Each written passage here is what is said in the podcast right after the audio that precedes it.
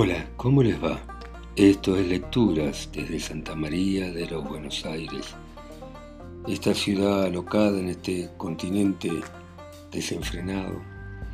Y vamos a continuar eh, leyendo a nuestro querido Juan Bautista Alberdi, uno de los organizadores de la República Argentina en el siglo XIX y uno de los ideólogos y constructores de la Constitución Nacional de 1853.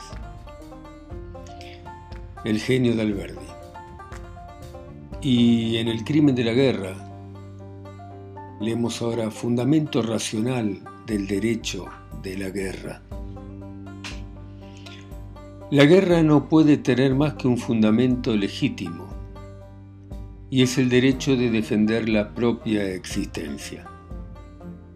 En este sentido, el derecho de matar se funda en el derecho de vivir, y solo en defensa de la vida se puede quitar la vida. En saliendo de ahí, el homicidio es asesinato, sea de hombre a hombre, sea de nación a nación. El derecho de mil no pesa más que el derecho de uno solo en la balanza de la justicia y mil derechos juntos no pueden hacer que lo que es crimen sea un acto legítimo. Basta eso solo para que todo el que hace la guerra pretenda que la hace en su defensa. Nadie se confiesa agresor, lo mismo en las querellas individuales que en las de pueblo a pueblo. Al oír a los beligerantes sería que todos se defienden y ninguno ataca, en cuyo caso los gobiernos vendrían a ser en blandura más semejantes al cordero que al tigre. Sin embargo, quiere ser simbolizado por un cordero, una paloma, y todos se hacen representar en sus escudos por el león, el águila, el gallo, el toro, animales bravos y agresores.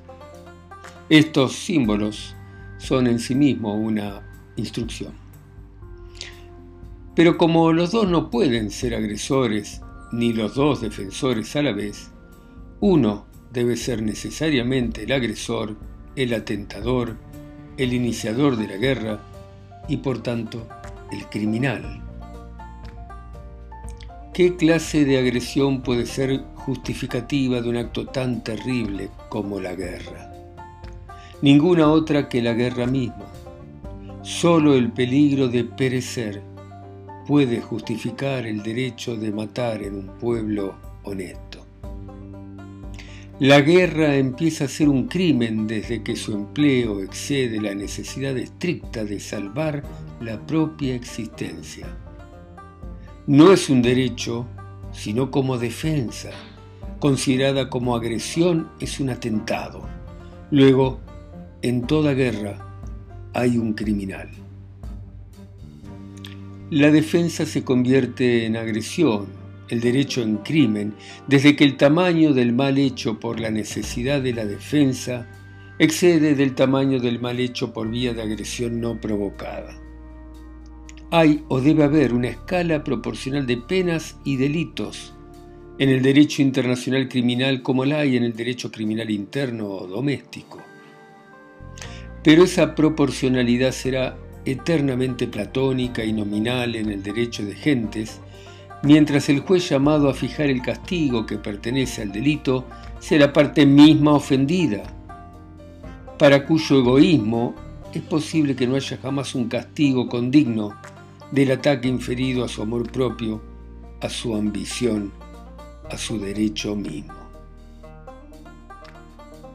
Solo así se explica que una nación fuerte haga expiar por otra relativamente débil lo que su vanidad quiere considerar como un ataque hecho a su dignidad, a su honor, a su rango, con la sangre de miles de sus ciudadanos o la pérdida de una parte de su territorio o de toda su independencia.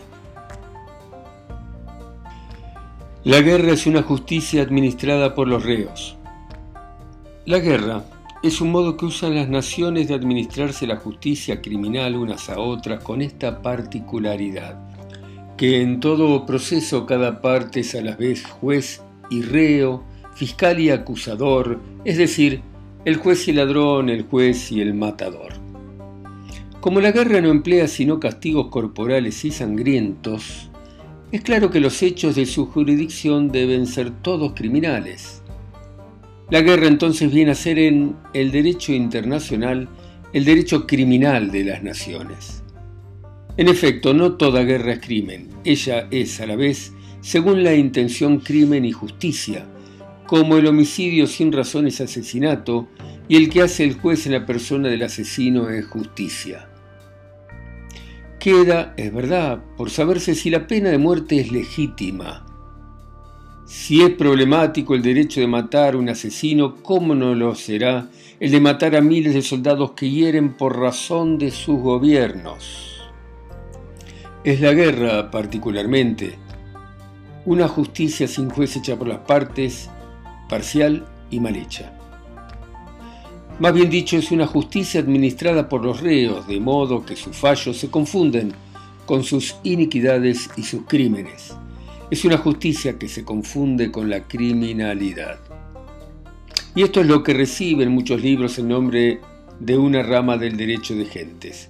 Si las hienas y los tigres pudiesen reflexionar y hablar de nuestras cosas humanas como los salvajes, ellos reivindicarían para sí, aún de estos mismos, el derecho de propiedad de nuestro sistema de enjuiciamiento criminal internacional. Lo singular es que los tigres no se comen unos a otros en sus discusiones por vía de argumentación, ni las hienas hacen la guerra unas a otras, ni las víboras emplean entre sí mismas el veneno de que están armadas. Solo el hombre que se cree formado a imagen de Dios, es decir, el símbolo terrestre de la bondad absoluta, no se contenta con matar a los animales para comerlos, con quitarles la piel para proteger la que ya tienen sus pies y sus manos, con dejar sin lana a los carneros para cubrir con ella la desnudez de su cuerpo, con quitar a los gusanos la seda que trabajan para vestirse, a las abejas la miel que elaboran para su sustento, a los pájaros sus plumas, a las plantas las flores que sirven a su regeneración, a las perlas y corales su existencia misteriosa para servir a la vanidad de la bella mitad del hombre, sino que hace con su mismo semejante, a quien llama su hermano, lo que no hace el tigre con el tigre, la hiena con la hiena, el oso con el oso. Lo mata no para comerlo, lo cual sería una circunstancia atenuante, sino para darse el placer de no verlo vivir. Así el antropófago es más excusable que el hombre civilizado en sus guerras y destrucción de mera vanidad y lujo. Es curioso que para justificar esas venganzas haya prostituido su razón misma, en que se distingue de las bestias. Cuesta creer, en efecto, que se denomine ciencia del derecho de gentes la teoría y la doctrina de los crímenes de guerra. Qué extraño es que Grocio, el verdadero creador del derecho de gentes moderno, haya desconocido el fundamento racional del derecho de la guerra. Kent otro pensador de su talla no lo ha encontrado más comprensible, y los que han sacado sus ideas de su cerebro realmente humanos, como Cobden y los de su escuela, han visto en la guerra no un derecho sino un crimen, es decir, la muerte del derecho. Se habla de los progresos de la guerra por el lado de la humanidad. Lo más de ello es un sarcasmo. Esta humanidad se cree mejorada y transformada porque en vez de quemar apuñala en vez de matar con lanzas, mata con balas de fusil. En vez de matar lentamente, mata en un instante. La humanidad de la guerra en esta forma recuerda la fábula del carnero y la liebre. ¿En qué forma prefiere usted ser frita? Es que no quiero ser frita de ningún modo. Usted elude la cuestión. No se trata de dejar que usted viva, sino de saber la forma en que debe ser frita y comida. Muy bien, dejamos acá. Eh, genio Alberdi, Juan Bautista Alberdi, ha sido uno de los grandes prohombres de esta República Argentina, un genio sin duda. Hasta la próxima. Chao.